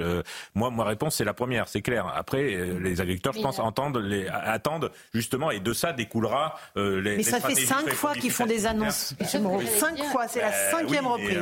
La Combien de temps La symbolique du ring, c'est quand même l'homme contre le reste du monde. Or, ça veut dire aussi que je ne bougerai pas de mon idéologie. Mm. Et le rêve d'Emmanuel, c'est d'arriver, euh, d'Emmanuel Macron, c'est d'arriver. Oui, vous l'appelez par son petit nom, enfin, c'est C'est le président de la République, je vous le rappelle. J'en suis désolée, mais en fait, c'est que j'ai Macron et. Donc, le rêve d'Emmanuel Macron, c'est d'arriver à convaincre des gens sans bouger de son idéologie, mm. sans tenir compte de leur situation. Et ça, c'est complètement délirant et déconnecté. Petite pause. Hein. Merci, Madame Rebière. Euh, on se retrouve dans un instant dans Punchline sur CNews et sur Europe 1 pour continuer le débat. À tout de suite.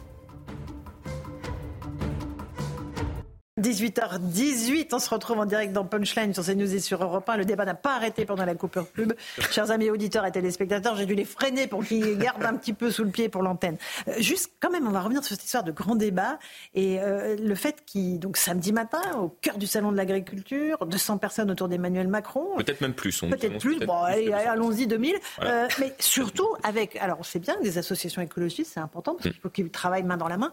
Mais les soulèvements de la terre, Florian, vous l'avez dit tout à l'heure, le gouvernement a bien demandé la dissolution des, des soulèvements de la terre. Ah, On les a bien trouvés alors, à la ZAD de, de Notre-Dame-des-Landes, à, à Sainte-Soline. Et là, donc, ils vont être des interlocuteurs du président de la République, au même titre que les agriculteurs, euh, que les, euh, les syndicats c'est surréaliste. Oui, au même titre que euh, les agriculteurs, les cultivateurs, euh, les syndicats, les ONG, la grande, la grande distribution, des industriels. C'est vrai que ça nous a tous étonnés. Euh, je faisais partie d'un briefing presse qui a été organisé en amont de ce salon de l'agriculture, justement pour préparer euh, la venue du président de la République. Et lorsque on nous a annoncé euh, parmi l'ensemble des invités les soulèvements de la terre, on, on s'est tous, enfin, on a tous dit, attendez, on, on, a bien entendu, on sait bien les soulèvements de la terre. Cette organisation, enfin ce mouvement que vous avez tenté de dissoudre il y a peu. Alors certes, ça a été euh, cassé, cassé, cette dissolution. Mais bon, on a tenté de, de comprendre, donc on a rappelé euh, l'Élysée, j'ai rappelé l'Élysée pour savoir vraiment si c'était euh, vous avez le portable d'Emmanuel Macron, les... vous Non, pas, enfin, oui, mais j'ai pas appelé le président de la République personnellement pour. pour Florian Tardif, il est mais, euh, des entrées et, à et on nous a dit, oui, oui, c'est bien les soulèvements de la terre. Euh, on respecte l'état de droit, certes. Donc bon, ah, cette dissolution ouais. a été cassée. Ouais. Et le président n'a peur de rien. Ouais. Le président n'a peur de rien. Est-ce que vous entendez cette phrase C'est quand même sans la mise en scène. Tout, tout politique. Oui. Non mais oui, ça sera du spectacle. Bien évidemment, c'est calculé. Tous en même temps. La, la mise en scène où Emmanuel après... Macron peut se mettre en position centrale face aux agriculteurs les plus revendicatifs et aux écologistes les plus extrémistes. À mon avis, ce que je commence à comprendre de ce que vous, de Florian nous, nous, nous, nous décrit, mais mettre tout le monde sur le même plan, ce n'est pas possible. Monsieur Moreau. Ouais, c'est très dangereux. C'était très, très Pourquoi dangereux. c'est dangereux parce que, parce que les agriculteurs sont suffisamment remontés contre justement notamment les soulèvements de la terre qui qui n'hésitent pas à saccager euh, et, à, et, à, et à, à, pirater des tracteurs, à, enfin voilà, et, et, et ça peut ravager des plantations. C'est des gens qui ont, qui, ont, qui ont, endommagé des exploitations agricoles, des exploitations forestières. Enfin, je veux dire, c'est c'est très risqué de les mettre en présence dans un ring. Euh, enfin, ça peut finir au pugilat.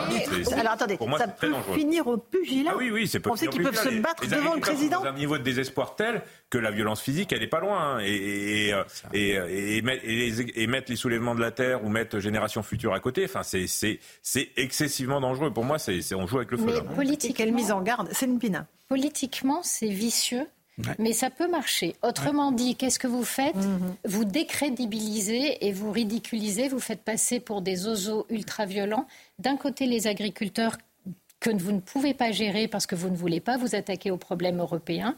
Et de l'autre côté, euh, les écologistes qui vous enquiquinent mmh. quand même. Euh, donc, vis-à-vis -vis de la population, vous expliquez que c'est des fous furieux. Et vous, vous passez pour l'homme mais... courageux qui a osé les affronter mais... et qui en est sorti. Mais quelle est la cohérence qui aurait dans pu tout ça y laisser ouais, la chose. cohérence. Il n'y en a aucune. Le but du jeu, c'est de durer.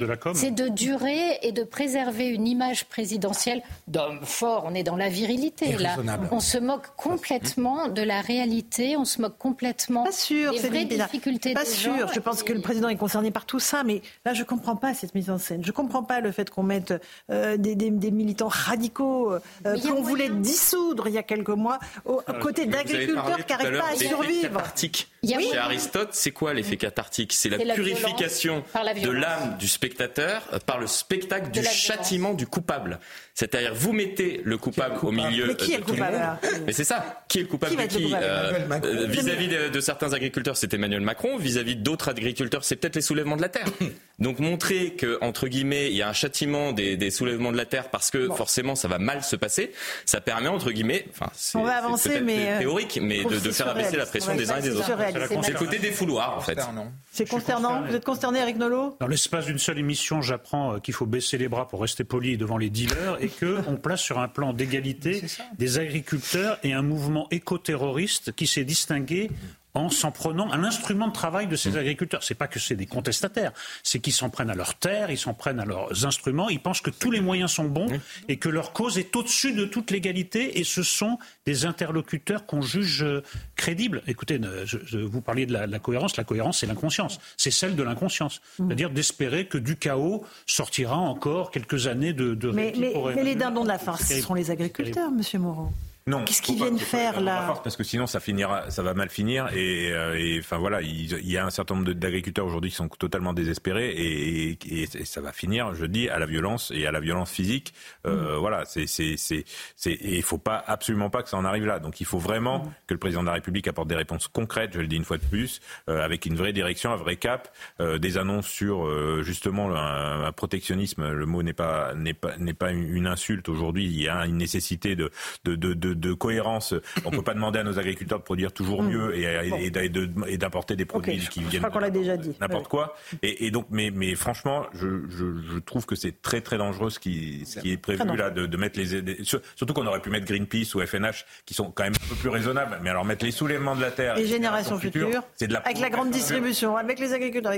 c'est surtout c'est surtout très grave. C'est légitimer la violence, c'est légitimer l'extrémisme, c'est finalement mettre en avant des gens, c'est leur donner de l'importance, c'est de leur donner la parole des gens qui bafouent quotidiennement les valeurs républicaines et les valeurs euh, démocratiques. Quand on s'en prend à nos policiers, on leur tape dessus, quand on cible nos agriculteurs en en faisant finalement quasiment des assassins qui tueraient les terres qu'ils cultivent ou qui tueraient, entre guillemets, les animaux qu'ils élèvent, je trouve ça très grave. Et à un moment, dans ce pays, il y a ce qu'on appelle l'agribashing. Mm. C'est insupportable de s'en prendre à des gens qui se lèvent tous les matins, qui bossent 70 heures par jour, en nous faisant croire que ce sont des personnes qui malmènent les terres qu'ils cultivent ou qui malmènent les animaux qu'ils élèvent. Ils en souffrent quotidiennement. Vous avez des gens qui se font insulter alors qu'ils sont dans leur champ. Vous avez des gens qui voient, qui voient leur exploitation saccagée à cause d'écolos bobos qui en plus créent un climat euh, d'anxiété extrême. Moi, je le vois vis-à-vis de mes élèves qui sont dans l'éco-anxiété excessive. Ils se disent, on va tous mourir. ne bougeons plus puisqu'on mm. va tous crever dans trois ou quatre mois. Mais c'est grave. C'est pour moi une forme de totalitarisme idéologique Bon, bah ouais, c'était le coup de gueule de Kevin Bossuet.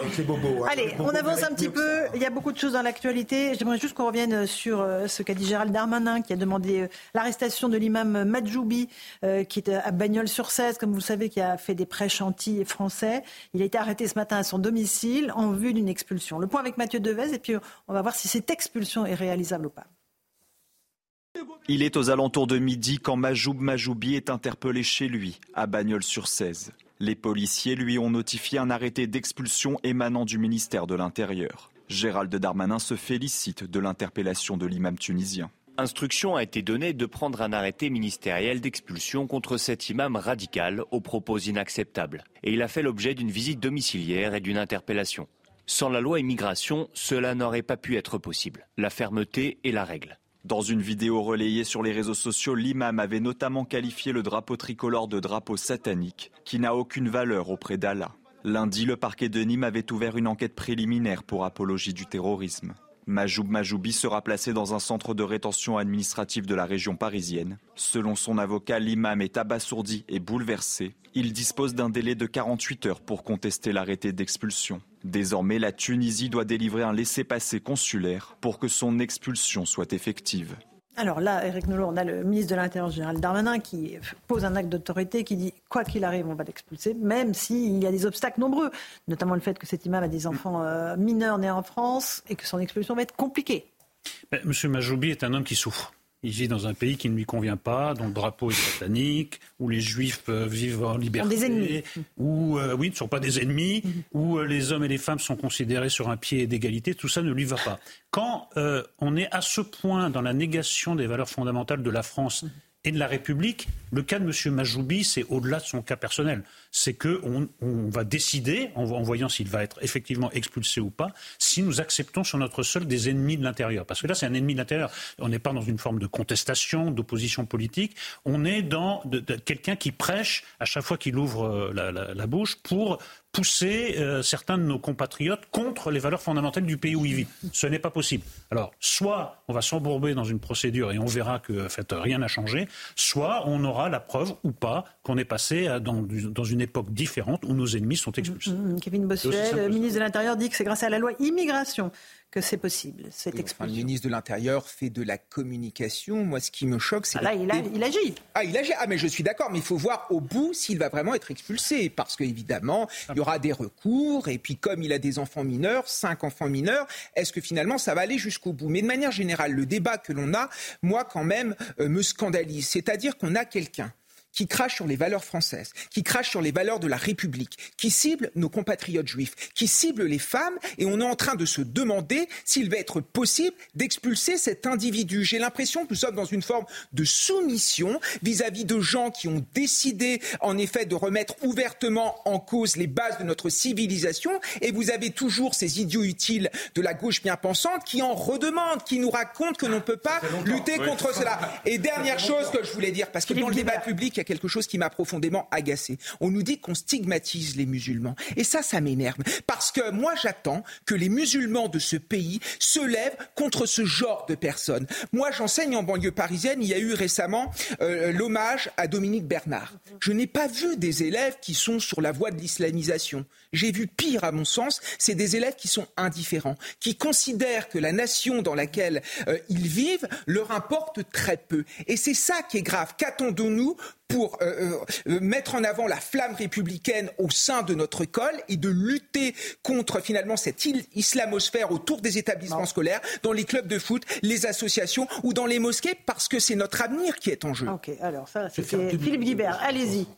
Non, non, allez-y. Non, je, on va voir ce que ça va donner cette procédure. Euh, Iman Iqiyoussen, ça n'a pas été un fiasco puisqu'à l'arrivée, il a quand même été expulsé. il a fui dans la Je préfère quand même vivre dans un pays où il y a de temps en temps quelques petits recours judiciaires, plutôt que dans un pays où le ministère de l'Intérieur peut expulser toute personne qui lui dit plairait. Donc je, il faut l'expulser. Pardonnez-moi, mais il faut surtout. C'était un fiasco total. Non, non. C'était une humiliation pas... notre pays. Mais ça n'a pas été une humiliation, mais un fiasco. Ça a été une expulsion qui a abouti à son expulsion. D'ailleurs, depuis, on n'entend plus parler, alors qu'on nous avait promis qu'il ferait des, des, des prêches euh, sur Internet et qu'il se manifesterait. Il a disparu de la circulation et c'est tant mieux. Et donc, je ne désespère pas qu'avec nos moyens de l'état de droit, cet imam, qui effectivement n'a pas grand-chose à faire en France, retourne en Tunisie et de manière plus générale, il faudra qu'on pose la question de la formation. Enfin, pas, pas qu'on pose la question. Oui, non, mais ça fait des années qu'on a posé la, question. À la question de la formation. Céline Pina, très rapidement. Qui ne sont pas comme ça tous, fort heureusement. Bien entendu. Euh, et on en a entendu Tarek Obro et Imam Chalgoumi qui euh, en fait, ne professent pas du tout ça. Là où l'histoire de cet imam est très révélatrice, c'est sur le biotope qu'il a généré. C'est-à-dire que c'est l'arbre qui cache la forêt. Là, on s'attaque à l'imam. Derrière, il y a l'association de gestion qui dit « Oh mon Dieu !» C'est pas vrai, il a dit des choses pareilles, mais jamais on s'en était rendu compte. C'est faux.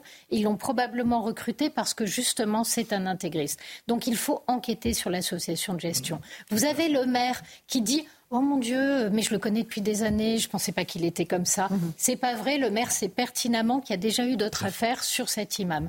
Euh, donc tant qu'on ne s'attaquera pas au biotope et tant que tous ceux qui permettent que ce gars-là, pendant 20 ans, ait pu délivrer ce type de prêche, euh, ne sont pas inquiétés, pourquoi voulez-vous que les choses changent, Puisque vous, vous sacrifiez un pion et tout le reste de la ligne, les tours, les fous, les rois, les reines, eux, restent parfaitement en place. Bon, euh, Florian Tardif, un tout petit mot sur la réalité de cette expulsion. Gérald Darmanin dit tant pis, même s'il faut payer des amendes. Euh, bah, entre guillemets, c'est très intéressant puisqu'on va voir si euh, la loi immigration et intégration qu'on nous a vendue, euh, qui a été votée dans la douleur, promulguée, marche ou non. Puisque normalement, cette loi doit nous permettre de l'expulser de force. Et les recours ne sont plus suspensifs. C'est-à-dire que euh, on peut aller jusqu'à l'expulsion mhm. sans, sans attendre que son avocat demande un recours devant le tribunal administratif, etc. C'est-à-dire que tous ces recours peuvent très bien avoir lieu, mais on peut toujours l'expulser en attendant. Donc on verra si effectivement d'ici 2-3 jours il est expulsé. Il pourra toujours faire des recours, mais est-ce qu'il est expulsé dans 2-3 jours, oui ou non? Si oui, la loi immigration et intégration, à ce moment-là, bah, très bien. Ça fonctionne. Ça fonctionne. Allez, petite pause de temps du rappel des titres de l'actualité. Il est 18h33 quasiment sur CNews et sur Europe 1 avec Simon Guillain. Simon. La tempête Louis balaye la France. Cet après-midi, un conducteur a été retrouvé mort à Saint-Georges-de-Noisé dans les Deux-Sèvres. Sa voiture a été emportée par une rivière. L'homme âgé de 52 ans s'est engagé sur une route qui était barrée. 27 départements sont toujours en vigilance orange pour vent violent ou pluie inondation. En Ukraine, 14 millions de personnes ont fui leur foyer depuis le début de l'invasion russe, soit près d'un tiers de la population dans le pays. Parmi elles, près de 6,5 millions sont réfugiés à l'étranger, indique l'Organisation des Nations Unies. Près d'une semaine après la mort d'Alexei Navalny, sa mère dit avoir pu voir le corps de son fils, mais elle accuse les autorités russes de vouloir l'enterrer secrètement. Dans une vidéo, Lyudmila Navalnaya dit avoir été autorisée à pénétrer dans la morgue hier soir, Laurence. Merci beaucoup Simon Guélé. On va entendre dans un instant la mère de M. Navalny qui a pu voir donc le corps de son fils. On va recevoir aussi euh, Vladimir Fedorovski, ancien diplomate russe. On va revenir sur la réalité du régime de Vladimir Poutine et sur ces deux ans de la guerre en Ukraine avec l'inquiétude que porte M. Fedorovski d'un conflit qui pourrait se mondialiser. A tout de suite dans Punchline sur CNews et sur Europe 1. 18h39 quasiment en direct. On se retrouve dans Punchline sur CNews et sur Europe 1. On accueille Vladimir Fedorovski. Bonsoir à vous. Bonsoir. Je vous corrige. Pourquoi vous, n'êtes pas seulement pas perdu ancien diplomate. depuis 30 ans, je suis l'écrivain d'origine russe-ukrainienne le plus vendu en Europe. Et vous avez raison. Vendu toujours perestroïka, les diplomates, la même chose. En tout cas, vous êtes en grande forme. Vous, êtes ancien diplomate, mais surtout donc écrivain avec euh, ces livres incroyables, euh, notamment euh, celui-là, la le diplomate venu du froid aux éditions Ballant. Il y en a un qui arrive sur Napoléon, on en parlera une autre fois parce que évidemment. Napoléon veut et la Russie. Napoléon face à la Russie. Je vais vous dire, si vous permettez juste un mot. Vous savez, on tout et son contraire. Et Napoléon, il a affronté la Russie. Et je vais vous dire, j'ai écrit ça depuis 30 ans. 30 ans 30 ans que j'étais fouillé, fouillé. Et puis un déclic. Une phrase de Napoléon. Pourquoi il n'a pas réussi? Le climat. Il a dit, c'est banalité quand même, l'espace russe, il a dit la géographie, mais c'est surtout pour nous ne pas prendre le, ce désir pour les réalités et comprendre la mentalité de l'adversaire. Mhm. Et ça, c'est une leçon pour nous tous, parce que pendant ces deux ans, pour être franc, on a tellement pris ce désir pour les réalités. Et comprendre la psychologie de Vladimir Poutine, parce oh, que c'est lui aujourd'hui qui menace euh, euh, l'Ukraine, bien sûr, euh, qui fait assassiner, ou peut-être euh, euh, vous allez nous expliquer une autre version, ses opposants. On va écouter la mère de M. Navalny qui est mort en détention dans une prison qui était héritée du goulag, hein, euh, évidemment. écoutez ce qu'elle dit. Elle a pu voir le, fils de son, le corps de son fils, mais elle ne peut pas le récupérer pour l'enterrer. Écoutez-la. Ils veulent que cela se fasse en secret, sans cérémonie d'adieu. Ils veulent m'amener aux confins d'un cimetière, près d'une tombe fraîche, et me dire Ici repose ton fils. Je ne suis pas d'accord avec cela. Voilà pour la maman de M. Navalny. Monsieur, ma pensée, ma pensée bien à sûr, elle, on pense et à ma pensée aussi à, ses enfants, à, à sa veuve, mais surtout comme elle est sur place. Vous savez, c'est une très grande tragédie. On vit d'une manière générale. Vous comprenez, pour moi, c'est une tragédie parce que j'ai une double euh, Nationalité. Euh, appartenance. J'ai des origines russes et ukrainiennes. Et, puis j'ai combattu toute ma vie avec Gorbatchev pour le monde meilleur et on arrive. On imaginable. L'autre jour, juste Et vous êtes très inquiet. et vous allez nous le dire. Oui, juste un mot. Vous comprenez? Euh, Hier, vous, Biden, oui. il, il a dit ce fils de non, il a dit ce salopard cinglé en parlant de Poutine. Le, le truc anglais. Ne, ne, dites pas de gros mots à l'antenne, monsieur Fedorovski. Je traduis en anglais. Des enfants nous écoutent. Dans l'anglais complètement dingue. Et les Russes, il dit, il pense peut-être à sa fille. Vous savez, je vais vous dire, j'ai géré beaucoup les crises. Hmm. Jamais pendant la guerre froide, jamais pendant la guerre froide, il y avait les échanges de ce genre-là. Genre Et le monde était sauvé quand je suis vraiment désespéré, vous savez ce que je fais écouter Le discours de Kennedy. Il nous a prévenu, Kennedy, pendant la crise de Cuba, que tout d'abord, dans la guerre nucléaire, il n'y a pas de, de, de, mais d'autre part, euh, il a utilisé, c'est un autre niveau, peut-être parce qu'il a connu la guerre. Bon, alors moi j'aimerais vous poser la question sur Navalny. Est-ce que vous pensez que ce sont ces geôliers russes qui l'ont tué? Vous savez, moi je suis, je, mène toujours l'enquête. Il faut avoir les preuves. Pendant la guerre, c'est très difficile d'avoir la preuve. le problème, c'est que cette situation, sur le plan médiatique, sur le mhm. plan de la propagande, évidemment, ce n'est pas dans l'intérêt de Poutine. C'est la pire, la pire des choses qui puissent arriver. Mais Navalny, c'était D'ailleurs, j'étais toujours contre, dès le début, vous avez vu, mhm. j'ai gueulé dans le Paris Match que vous présentez si bien, j'ai fait un portrait de, de M. Navalny. Et j'étais un peu prémonitoire, mais j'ai dit, attendez, vous l'accusez de l'espionnage, il faut donner des preuves. Je, suis, je suis pour les preuves d'une manière mhm. générale, et dans cette affaire, il faut avoir surtout des preuves, mais on est dans la tragédie totale, tragédie humaine. Je pense toujours à ça, cette femme, ça me bouleverse. Je parle de, sa mère, évidemment, mhm. de sa veuve, mais ça tombe au moment très dangereux. Vous comprenez? Il y a une percée russe. On ne parle pas assez dans la réalité. Ils ont vrai percée maintenant en Ukraine. Mhm. Euh, les armes n'arrivent pas. La seule solution pour l'Occident, c'est vraiment d'aller au charbon tout le monde parle de la guerre, vraiment tout le monde. Le ministre, le ministre allemand mhm. de, la, de, la défense, il dit la guerre avec la Russie est inévitable dans cinq ans, etc. Mais s'il parle de la guerre, il s'agit en l'occurrence de la guerre nucléaire. Vous comprenez, dans ce cas-là, il n'y a pas ni d'Allemagne, ni rien du tout. C'est-à-dire, je suis, quand je ne dors pas la nuit, finalement, j'ai bien vécu avec mes livres, etc mais je pense, pense à nos enfants, à vos enfants et surtout à vos petits-enfants. Et la tragédie de Navalny souligne ça. Alors, on va revenir sur euh, le conflit ukrainien, parce qu'on va fêter ce triste anniversaire des deux ans de, la guerre en Ukraine. J'aimerais juste qu'on voit avec Juliette Sadat, qui est une journaliste euh, qui a travaillé sur les visages de l'opposition en Russie après la mort de Navalny. Écoutez et regardez son sujet.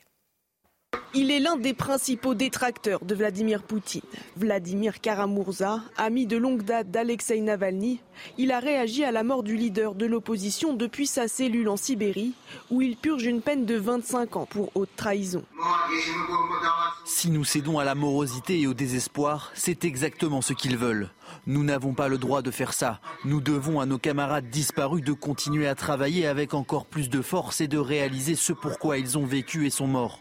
Faire de la Russie un pays démocratique européen normal et libre. Mes amis, ne désespérez pas, vous ne pouvez pas abandonner. Peu connu du grand public, Boris Nadezhdin est lui aussi un opposant au pouvoir russe, ancien député, élu municipal d'une commune près de Moscou, opposé à l'offensive russe en Ukraine. Il était candidat aux élections présidentielles des 15 et 17 mars prochains.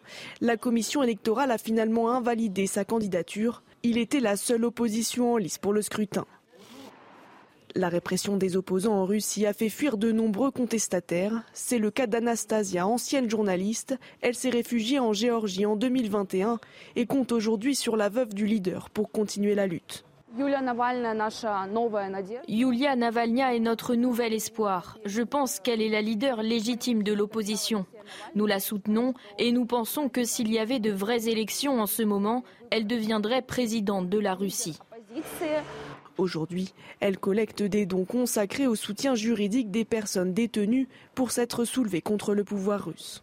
Vladimir Fedorovski, vous êtes notre invité sur CNews et sur Europe 1. Vous pensez que la veuve de Navalny, cette femme à la chevelure blond platine, peut reprendre le flambeau et incarner une opposition à Poutine ou pas? Elle, euh, encore une fois, pour mon nombril, euh, j'ai prédit qu'elle va jouer un rôle politique dans ce portrait que j'ai fait pour Match. Mais je dois vous dire que c'est assez difficile parce qu'il faut comprendre que euh, l'opposition pro-occidentale, moi j'ai appartenu autrefois, j'étais cofondateur d'un premier parti démocratique là-bas, mais c'était dans les années 80, euh, c'était il y a longtemps, mmh, mmh, mmh. même porte-parole des antiputschistes autrefois. C'était Eltsine et Navalny, en Navalny lui-même, il y avait quelque chose. Les Américains m'ont souvent dit qu'ils veulent remake, faire le remake de, de, de La situation est complètement différente. Euh, les gens ne savent pas, mais la vraie opposition à Poutine, c'est beaucoup plus radical. Mhm.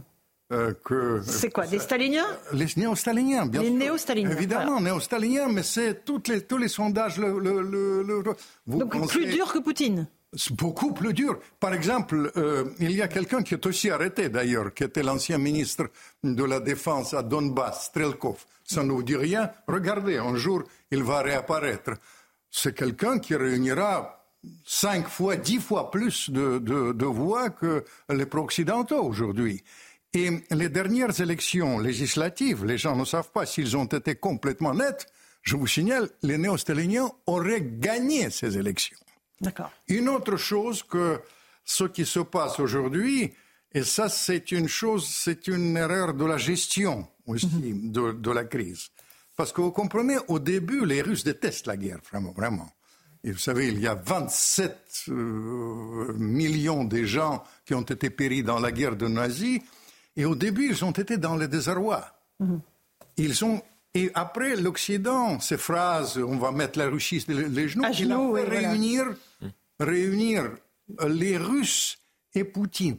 Et ça, ce se passe devant nos yeux. Mhm. Je pense que le vrai enjeu de demain, c'est quand même d'avoir une vraie vision de la Russie, parce que le choix maintenant est simple. Mhm. Je, vous, je, vous, dis vraiment, quel est, le choix Le choix est simple. Soit on va vers l'escalade vertigineuse, mhm. parce qu'on dit on va livrer les armes, ok, on livre les armes, les avions demain, etc. Mais les avions sont basés où en Ukraine? Ils sont basés en Pologne mhm. et en Roumanie. Les Russes, ils disent tous les jours, vous placez, on frappe la Roumanie et la Pologne. Ça veut dire, ça veut dire que c'est la guerre mondiale demain. C'est la guerre mondiale. Demain. Et il y a des gens en Occident en Amérique, je parle avec eux tout le temps. Ils sont hyper inquiets.